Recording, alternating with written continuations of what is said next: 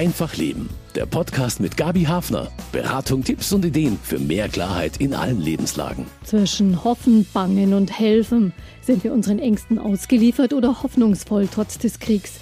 Wie viele Sorgen bereitet er uns? Das war ein Schock, weil man auch äh, nichts tun kann und dem, was da passiert, äh, eigentlich hilflos ausgesetzt ist. Also auch wir als Betrachter.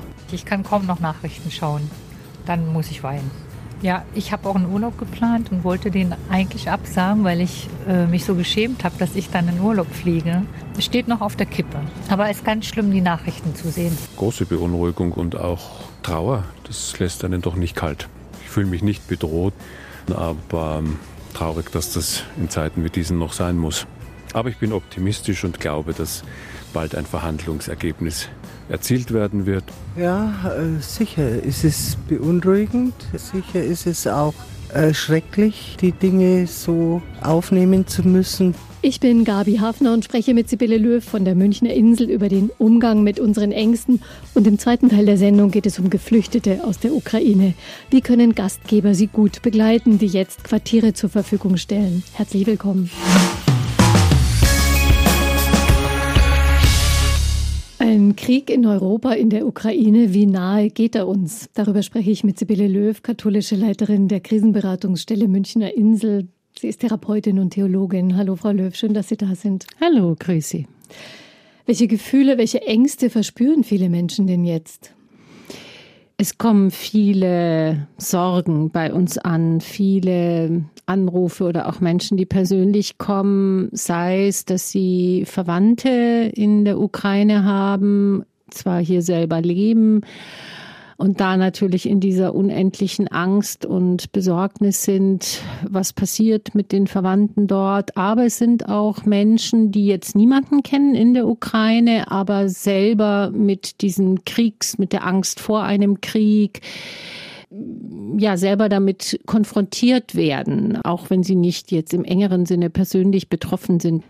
Also das sind die Menschen, die ihre Ängste deutlich spüren, aber sind solche Ängste nicht wahrscheinlich bei so gut wie allen von uns irgendwo vorhanden und wenn man nur vielleicht öfter nachts wach wird und gar nicht so genau weiß, warum? Ja, absolut. Also ich denke, wir alle sind dadurch bewegt. Ja, wir kriegen es in Nachrichten mit, egal wie, wie viel, ob wir uns dem viel aussetzen, aber es beunruhigt uns natürlich alle. Und ich finde, das ist was ganz Normales, denn ein Krieg ist ein extrem gewalttätiges und schlimmes Ereignis, das eben nicht mehr steuerbar ist oft und ähm, damit konfrontiert zu sein. Noch dazu gerade jetzt nach der Pandemieerfahrung, die uns ja auch mit so viel Ohnmacht konfrontiert hat. Also wir konnten das Virus nicht steuern, wir konnten immer nur reagieren.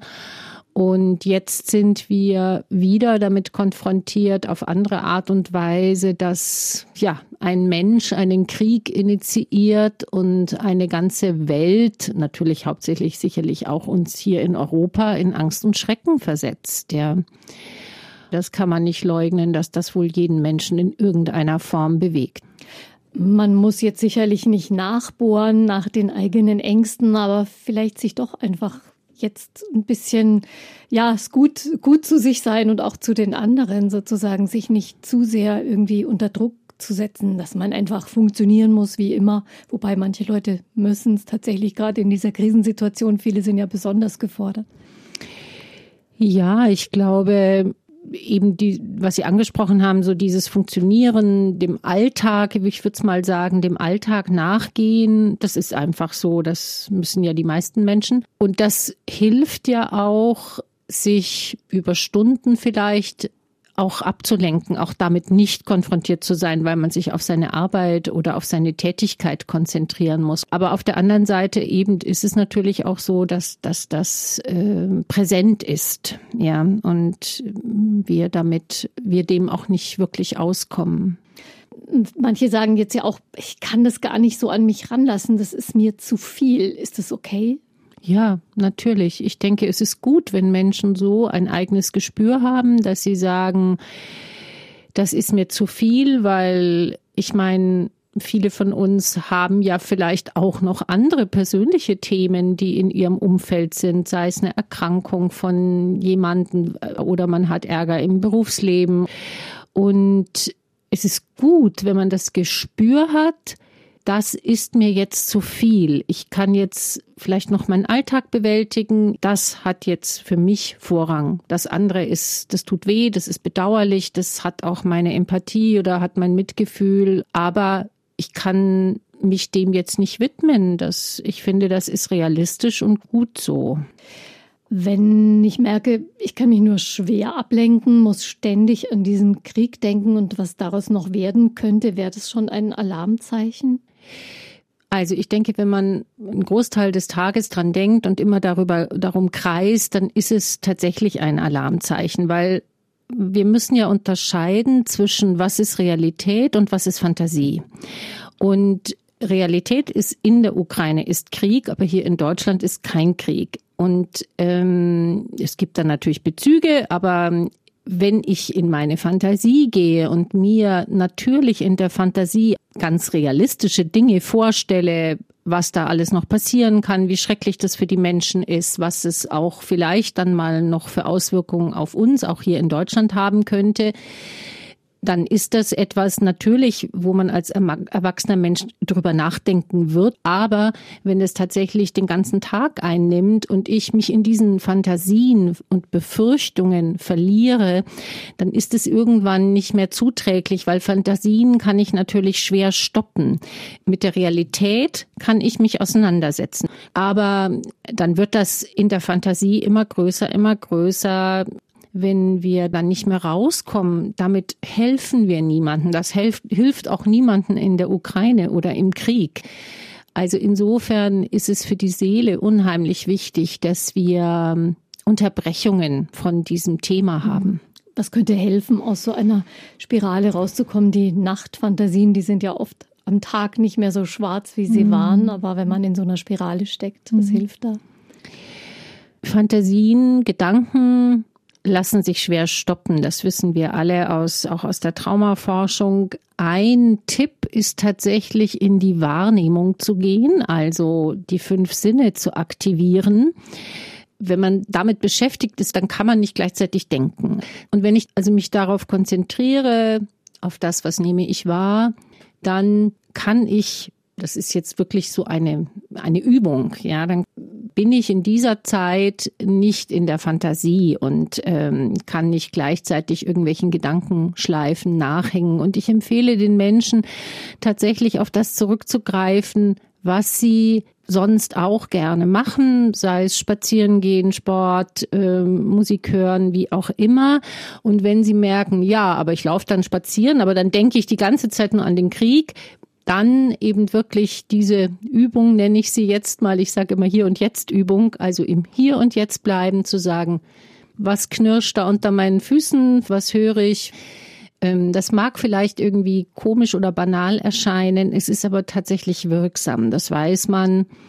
Und alles, was einen ablenkt, das verschafft mir dann eben mal für einen Moment Abstand. Und das ist irgendwie wichtig. Ich denke, es macht keinen Sinn, wenn wir uns jetzt alles verbieten und sagen, ach, ich wollte eigentlich heute Abend meine Freundin zum Essen einladen oder meine Nachbarin. Ach, das mache ich jetzt nicht. Nein, machen Sie es, weil es hilft ja niemanden in der Ukraine, wenn Sie es nicht machen. Also äh, es, es hilft nichts. Im Gegenteil, es ist gut, wenn Sie das tun was ja nicht ausschließt, dass sie an anderer Stelle vielleicht sagen, ah, da habe ich jetzt Kraft und da setze ich mich für was ein.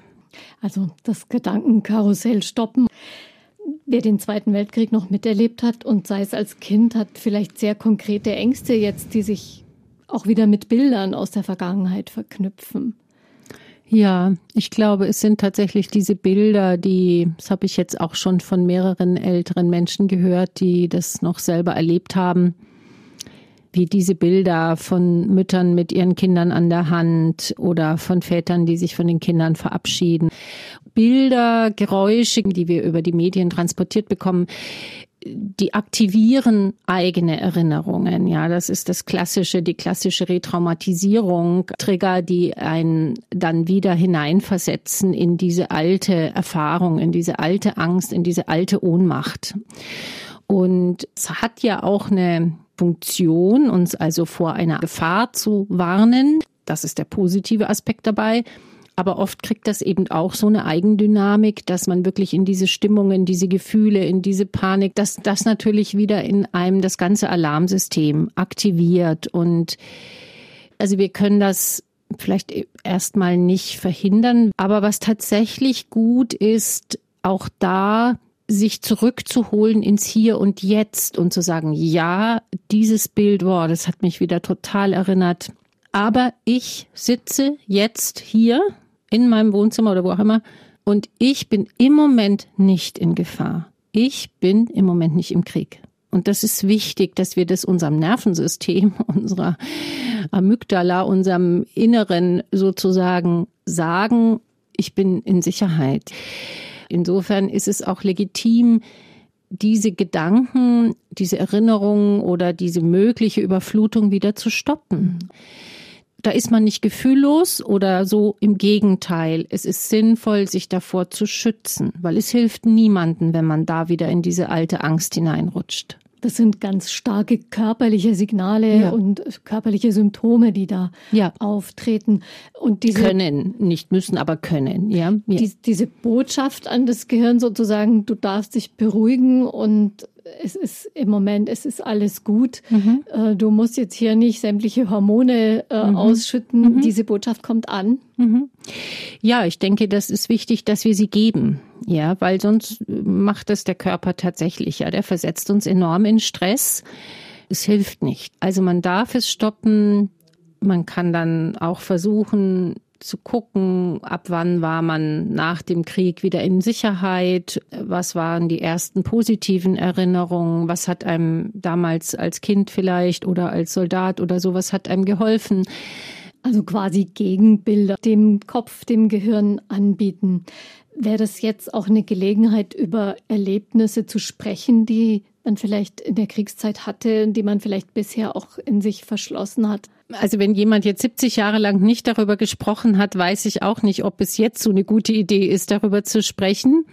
Natürlich, wenn jemand das möchte, wenn jemand das Bedürfnis hat, dann sollte der oder diejenige das auf jeden Fall tun, aber vielleicht auch gucken, wer ist das Gegenüber?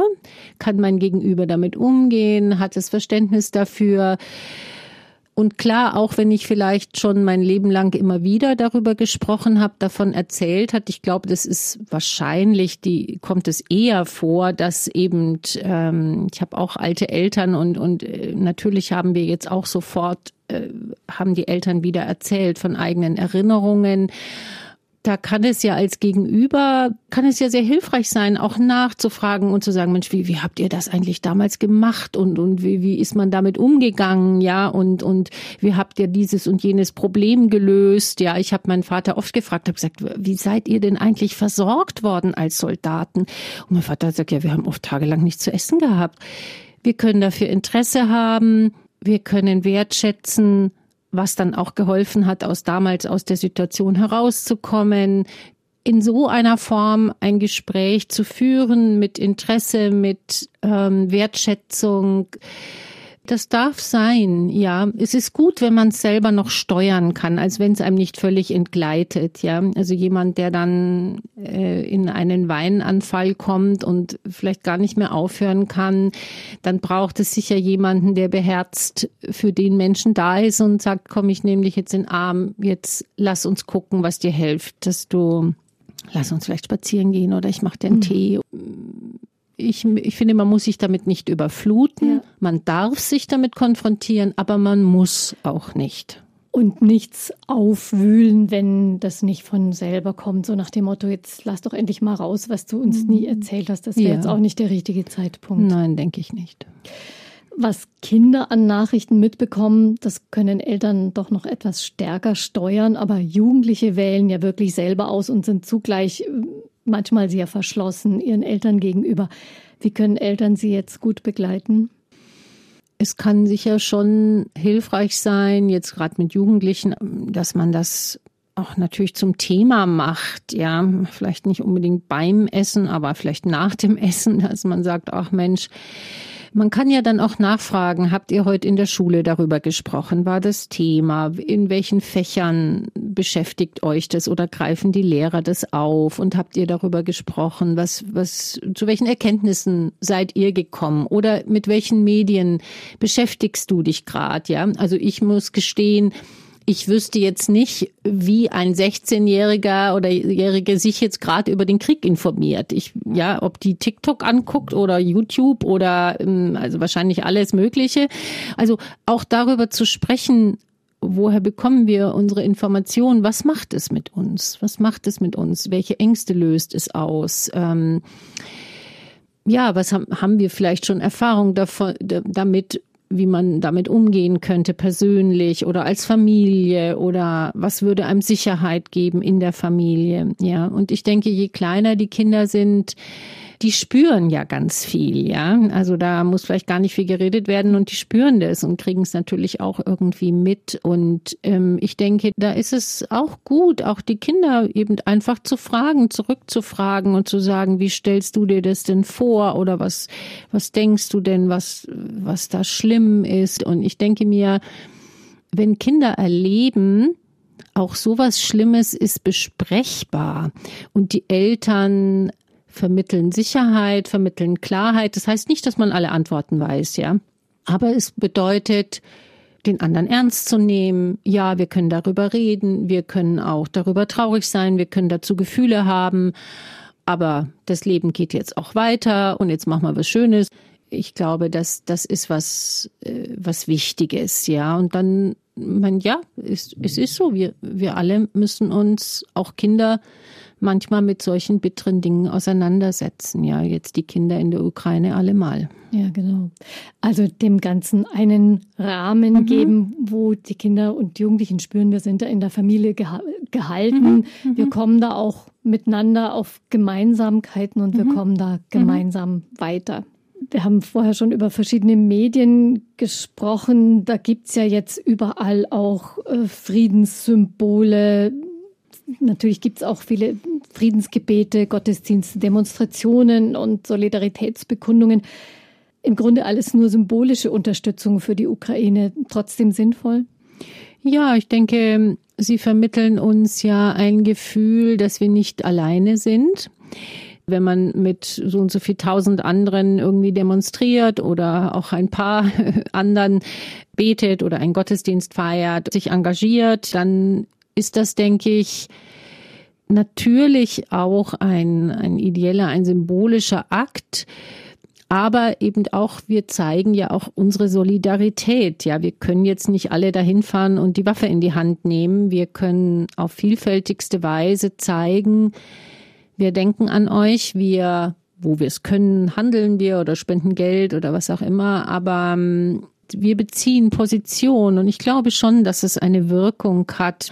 Wir sind ja auch darüber beeindruckt, wie jetzt in Russland Menschen trotz der unglaublichen Repressionen sich trauen, auf die Straße zu gehen und damit rechnen müssen, dass sie für Monate im Gefängnis äh, dafür verschwinden. Und so bekommen die Menschen in der Ukraine, denke ich, und, und auch überall auf aller Welt mit. Wir halten jetzt zusammen, ja, auch dass Länder zusammenhalten, dass Länder eine Linie verfolgen ich glaube, das ist schon was Beeindruckendes. Das muss man einfach mal so sagen, auch wenn das alles nicht einfach ist und davon der Krieg nicht aufhört. Aber es, es sind wichtige Zeichen, die wir setzen müssen. Es gehört zu den angenehmeren Gedanken in diesem ganzen Zusammenhang.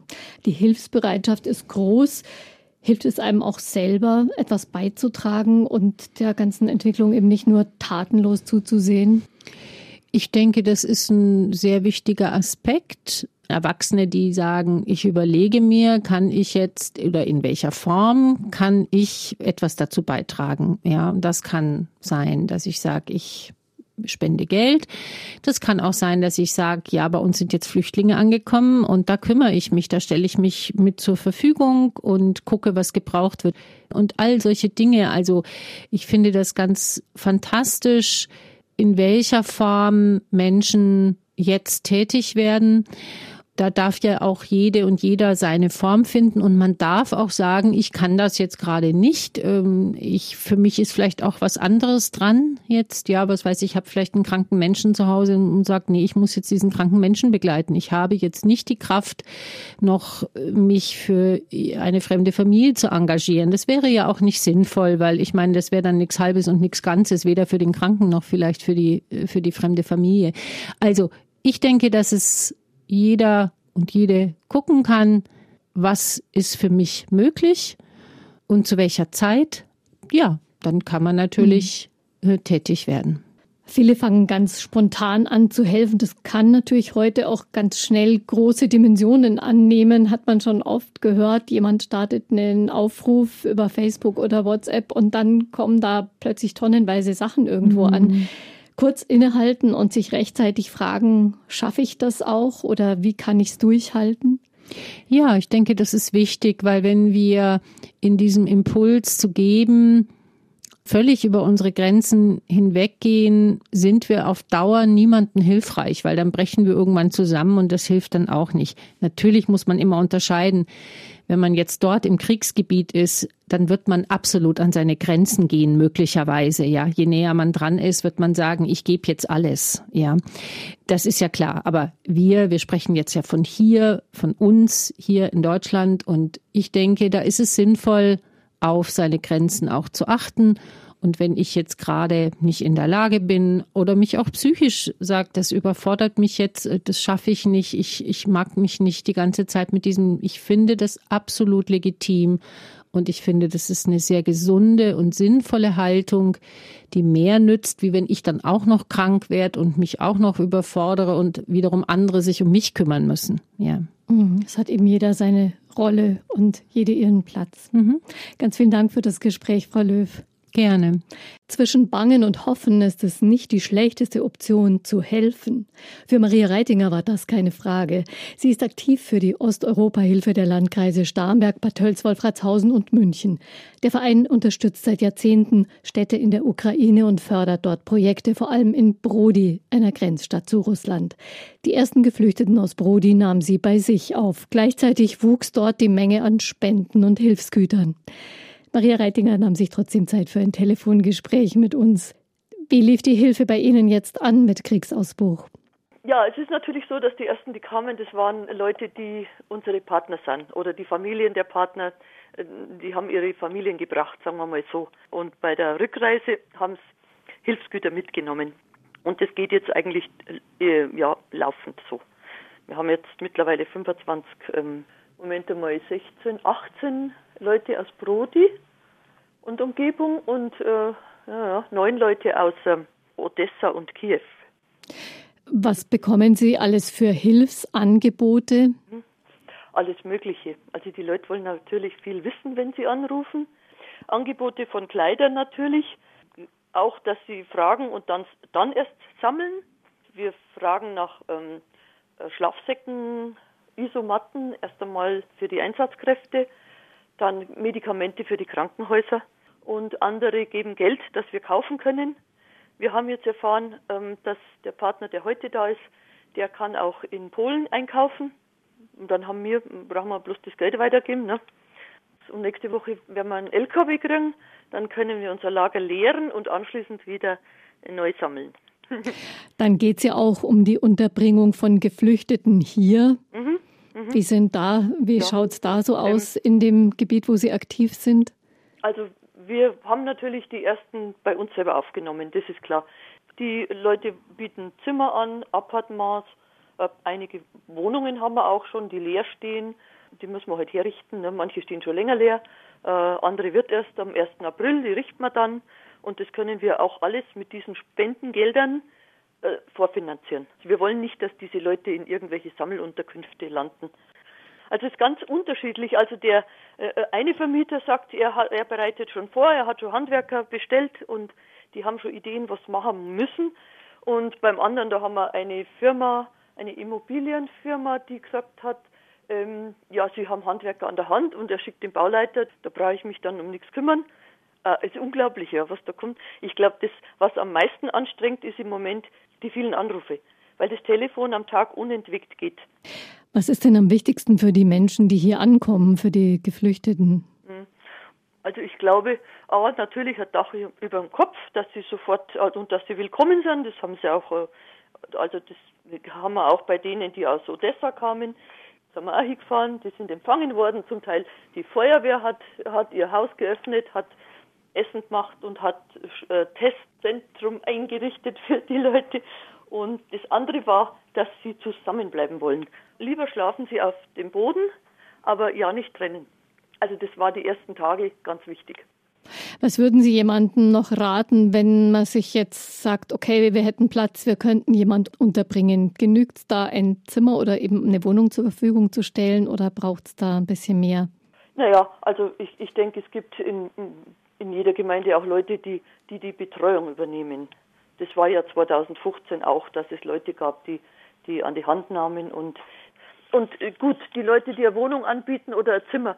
Zimmer ist halt nur für, für kurze Zeit, weil wenn jemand so in der Wohnung mit ist, das geht eine Zeit lang gut, aber ich denke 14 Tage. Hm, ähm, aber wenn natürlich dann sagt, jemand sagt, er, er kümmert sich auch, also so ein Vermieter, ähm, er übernimmt das, das ist natürlich unheimlich hilfreich. Aber viele können das nicht. Es gibt ja viele alte Leute, die ein Appartement frei haben oder ein Zimmer, dann müssen, müssen das halt andere übernehmen. Vielen Dank für Ihren Bericht und die Tipps. Alles Gute. Welche Unterstützung brauchen Geflüchtete? Darüber spreche ich gleich mit einem Experten aus dem Psychologenteam der Caritas. Rasche und effektive Hilfe zu leisten für all jene, die von dem Krieg betroffen sind, das hat sich die Caritas auf die Fahnen geschrieben und schon vielfach in die Tat umgesetzt. Zum Beispiel in München bei der Erstversorgung und Beratung von ankommenden Flüchtlingen aus der Ukraine. Und es sind jeden Tag eigentlich ein paar hundert mindestens. Und viele Menschen sind bereit zu helfen, zum Beispiel auch Geflüchtete aufzunehmen in Gästezimmer, freistehende Wohnungen. Menschen, die Schlimmes erlebt und anstrengende Tage durchgemacht haben, das muss man natürlich bedenken. Was brauchen sie noch außer einem Bett? Darüber spreche ich mit Nico Büchel vom Psychosozialen Zentrum der Caritas München Mitte. Hallo, Herr Büchel. Grüße Sie, vielen Dank für das Gesprächsangebot. Herr Büchel, Sie haben viel Erfahrung in der Flüchtlingsarbeit bei der Caritas. Was ist Ihr Schwerpunkt? Größtenteils bin ich in den sogenannten Ankerzentren tätig. Das sind große Sammeleinrichtungen, wo geflüchtete Menschen die ersten Monate ihrer Zeit in Deutschland verbringen. Dort bin ich aufsuchend tätig und mache psychologische Beratungen. Das bedeutet ähm, Gespräche mit Menschen mit psychischen Erkrankungen oder Schwierigkeiten.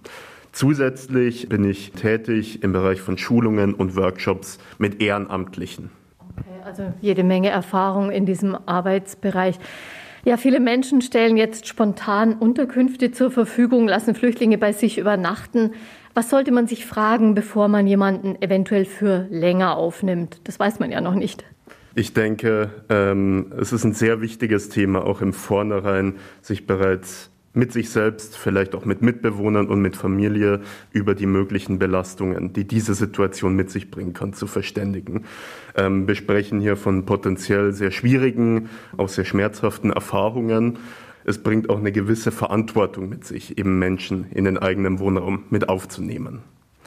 Diese Klarheit darüber, ja, dass das durchaus auch Herausforderungen mit sich bringen kann, ist total wichtig und gleichzeitig auch auf die eigenen Möglichkeiten und vielleicht auch auf die eigenen Grenzen zu schauen.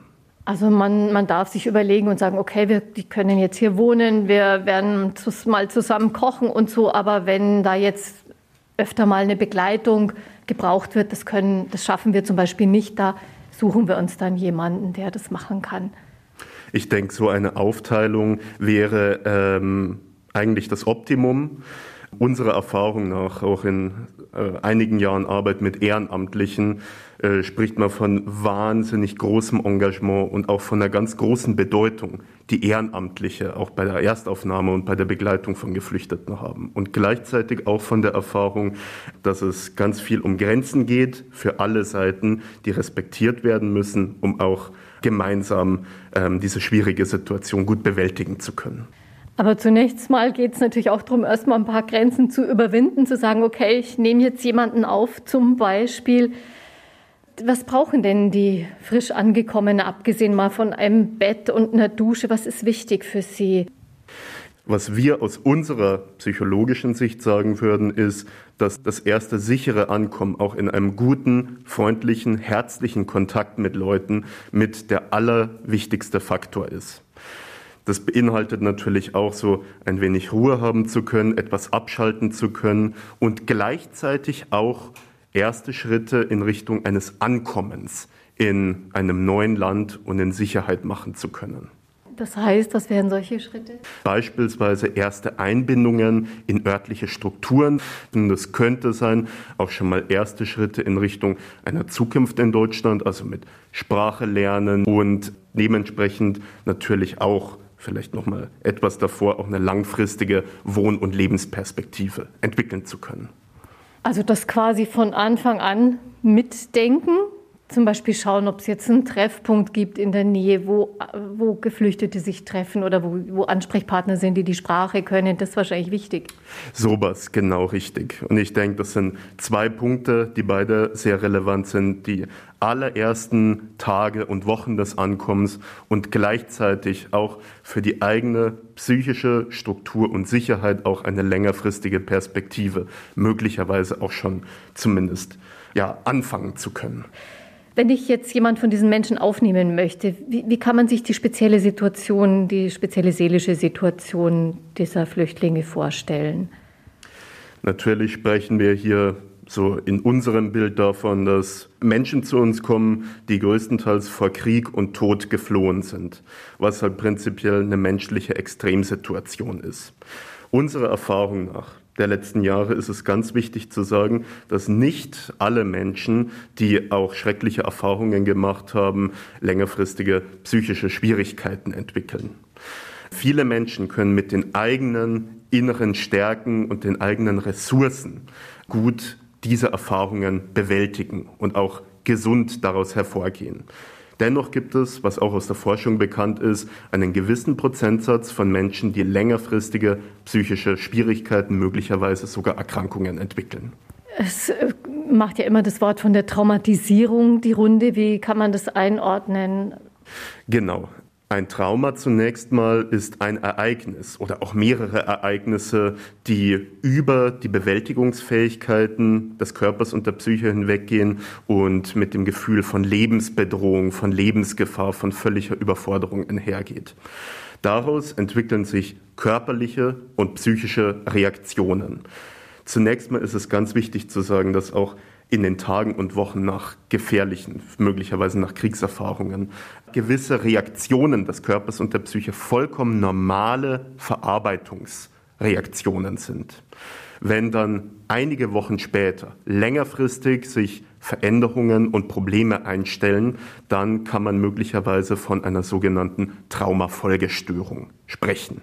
Kann man die Menschen, soll man sie zum Reden ermutigen, dass sie berichten, was sie erfahren haben, wenn es denn sprachlich irgendwie geht? Es ist eine ganz, ganz wichtige Frage und ähm, da zeigt unsere Erfahrung jetzt auch, es ist ein ziemlicher, ja, ein Balanceakt, da nämlich so lebensbedrohliche Erfahrungen auch ganz viel mit Grenzverletzungen zu tun haben können. Dementsprechend ist es sowohl sehr, sehr wichtig, Menschen nicht auszufragen, nicht auszuquetschen, um nicht äh, die grauenhaften Dinge, die vielleicht auch eben drin behalten werden sollen, nicht ähm, nach außen zu tragen. Und gleichzeitig scheint es sehr vorteilhaft zu sein, eine Atmosphäre zu schaffen, wenn eine Person den Wunsch und das Bedürfnis hat, auch über schwierige Dinge zu sprechen, diese Möglichkeit anbieten zu können. Also da ist auf alle Fälle Behutsamkeit angesagt und ja, ein bisschen Gespür. Kann man die Menschen so mit den Bordmitteln ähm, ohne jetzt psychologisch geschult zu sein, irgendwie so ein bisschen auffangen, äh, einfach durch atmosphärisches? Auf jeden Fall. Zunächst einmal, ich werde nicht müde, das zu betonen, eine gute und sichere Beziehung, die auch von erstaufnehmenden Helfern, Helferinnen aufgebaut werden kann, ist mit das Wichtigste, um schwierige Erfahrungen sicher bewältigen zu können. Zudem können auch krisenhafte Situationen, glaube ich, ganz gut begleitet werden, indem man Angebote zu einer Aktivität, zu Bewegungen, zum Rausgehen macht, Gesprächsangebote macht und eine Atmosphäre schafft, in der sowohl Sicherheit als auch eine gewisse Offenheit einen Raum finden kann. Was sind vielleicht Anzeichen dafür, dass jemand eine Krisenintervention oder fachliche Hilfe braucht? Das ist ein bisschen gestuft zu sehen. Auf der einen Seite kann es auch in einer Phase der sogenannten Akuttraumatisierung, also kurze Zeit nach Erfahrungen, zu heftigen Krisen kommen, die beispielsweise suizidale Fantasien mit sich bringt. In diesem Fall ist definitiv akut ähm, der Kontakt zum professionellen Hilfssystem, beispielsweise zu den Münchner Kliniken, zu den psychiatrischen Angeboten der Münchner Kliniken notwendig. Auf der anderen Seite, da blicken wir eher in die Zukunft, wenn ein bis zwei Monate nach akuten Situationen weiterhin Personen von, ja, von Veränderungen, von langfristigen Leid beispielsweise Albträumen, äh, großen Ohnmachtserfahrungen, großer Verängstigung, großer Schreckhaftigkeit berichten, dann könnte psychologische oder sozialpsychiatrische Beratung für Geflüchtete notwendig sein. Wie ist das bei Kindern? Es sind ja auch viele Kinder jetzt dabei auf der Flucht. Kinder haben teilweise andere, teilweise ähnliche Verarbeitungsmechanismen wie erwachsene Menschen, die eben Flucht und, und Krieg erlebt haben. Es kommt dann immer so aufs Alter drauf an, aber tendenziell zeigt sich beispielsweise im kindlichen Spiel ein Reinszenieren, also ein Wiederherstellen von Kriegserfahrungen, was auch für Erwachsene erstmal durchaus schockierend oder belastend sein kann. Unserer Erfahrung nach in der Arbeit mit Eltern scheint es am hilfreichsten zu sein, Kindern erstmal auch die Möglichkeit zu geben, Fragen zu stellen über Dinge, die fast nicht verständlich sind, möglichst ernsthaft auch über die schwierigen Dinge, die man konkret erlebt hat, sprechen zu können. Und zweitens scheint es auch so zu sein, dass wenn Kinder produktive Spielmöglichkeiten haben, sich selber auch gut mit sich selber beschäftigen zu können, dass da auch ein gesunder Weg aus diesen ähm, ersten Reaktionen äh, möglich sein kann. Was ist speziell für die Kinder noch wichtig auf Dauer gesehen? Was können Gastgeber da vielleicht tun? Ablenkung, kleine Ausflüge, ist es unpassend oder kann es auch eine willkommene Entspannung sein, auch für die Eltern, die ja wahrscheinlich in Gedanken nie wirklich richtig loslassen können? Aber so, ein, so einen kleinen Versuch der Ablenkung und andere Eindrücke aufzunehmen, ist das gut? Das ist sogar sehr gut. In der ersten Zeit nach schwierigen Erfahrungen, in den ersten Wochen und Monaten ist es mit das Beste, was unternommen werden kann. Sowohl die Einbindung in Aktivitäten, in, wie Sie sagen, kleine Ausflüge, Außenorientierungen, es geht ganz viel darum, auch Autonomie zu respektieren. Wiederum ist es ganz wichtig, nicht auf Teufel komm raus und erzwungenermaßen Menschen Dinge aufzudrücken, aber wahrscheinlich Angebote zu machen, werden unserer Erfahrung nach meistens sehr, sehr gerne angenommen. Und in der ersten Phase, wenn die Psyche gewisse Erfahrungen, also große Stressoren äh, verarbeiten muss, sind genau solche Aktivitäten für Eltern, für Kinder, für alle Beteiligten eine, glaube ich, sehr gelungene und sehr, sehr gute Möglichkeit, auch ja, damit umzugehen und auch eben in die Zukunft äh, sich entwickeln zu können. Also nicht zu sagen, wir machen jetzt ein Programm für euch, morgen dies und heute Nachmittag das, äh, sondern genau. Angebote machen und hören, was gewünscht ist. Genau, richtig. Und da kann eigentlich so auch, also die eigenen Aktivitäten aus dem eigenen Alltag und das nämlich auch mit neu ankommenden Menschen irgendwie, also diesen, diesen Lebensalltag zu verbinden, eben auch was sehr, sehr Ehrliches, was sehr, sehr Herzliches sein. Wie Sie sagen, großes Programm wie für Touristen irgendwie anzubieten, ich denke, davon sprechen wir in gar keiner Art und Weise, sondern ich glaube einfach nur eine grundlegende, positive, Haltung, eine herzliche Haltung und äh, ja, mit einem gewissen Interesse auch etwas Zeit miteinander zu verbringen. Ist es dann sinnvoll, auch zum Beispiel Kinder auch mit Menschen zusammenzubringen, die Zeit haben, mit ihnen zu spielen, denen einfach eine gute Zeit bereiten wollen oder würden fremde Menschen sie vielleicht überfordern? Je nach den spezifischen Erfahrungen, die Kinder gemacht haben, kann es natürlich da auch um große Erschütterungen, auch um große Ängste bezüglich anderen Menschen gehen. Tendenziell würden wir eher sagen, mit einer gewissen Vorsicht, dass eine Einbindung beispielsweise auch in Kita-Strukturen, in Schulstrukturen, nämlich tendenziell eher etwas sehr Wichtiges ist, etwas Bereicherndes ist. Mit aller Vorsicht. Ähm, Genau, das, also wenn man dann auch Reaktionen, vielleicht Andeutungen hört, dass es dann irgendwie eher um, um Angst geht, äh, eher, dass das irgendwie nicht so gut passt, dann trotzdem darauf aufzupassen. Ja, es gibt ja wohl auch Kinder und auch sogar Jugendliche, die quasi nicht mehr von der Seite ihrer Mütter weichen äh, seit dieser Flucht. Das kann man auch gut verstehen. Geflüchteten helfen mit einer Unterkunft. Das ist ja auch ein Stück ein Miteinander, das gelingen soll. Manche Landräte zum Beispiel haben auch gesagt, wir wollen keine Sammelunterkünfte, quasi nicht schon wieder. Das, wo man dann hinterher gemerkt hat, das hat auch ganz viele Nachteile. Aber es sieht jetzt doch wieder so aus. Es werden Turnhallen freigeräumt. Es wird einfach viel schnelle Hilfe auch gebraucht für die Flüchtlinge. Ist es gut, so eine Unterbringung, oder ist es wichtig, eigentlich möglichst schnell in eine gewisse Privatheit auch in der Unterbringung wechseln zu können, wo man so seinen Bereich hat? Das Problem an diesen großen Sammel Einrichtungen. Die konkreten Lebensverhältnisse sind allermeistens als sehr belastend beschrieben. Man darf kein eigenes Essen zubereiten und ja, es herrscht allgemein ein Klima von großer Lautstärke, von Unruhe, was in der ersten Zeit ähm, des Ankommens zusätzlich nochmal schwierige Erinnerungen wieder hochbringt, zusätzliche Belastung mit sich bringt. Weswegen aus unserer psychologischen Sicht definitiv eine möglichst dezentrale, möglichst äh, selbstständige äh, Wohnform so schnell wie möglich definitiv am gesündesten ist. Wie genau, wie oft sollen denn Gastgeber auch nachfragen, ob etwas gebraucht wird, wo sie unterstützen können? Ich denke, auch bei diesem ganz wichtigen Feld geht es wieder so um eine Art von Gratwanderung. Auf der einen Seite eine offene Atmosphäre zu schaffen, sowohl die Möglichkeit für sich selber und für geflüchtete Menschen zu schaffen, nachfragen zu dürfen und auf der anderen Seite eben nicht die eigenen Überzeugungen und Ideen zwingendermaßen anderen Leuten überzustülpen. Also genauso dann auch beispielsweise ein Nein zu einem Angebot auch akzeptieren zu können, so schwierig es in einigen Momenten scheinen kann. Würden Sie denn dazu raten, den Menschen dann möglichst einen eigenen Bereich zu ermöglichen, wenn es geht, wo sie selbstständig sein können, zum Beispiel auch selber kochen können oder vielleicht eher erstmal so eine Art äh, geteilte Küche, man, man kocht abwechselnd oder zusammen?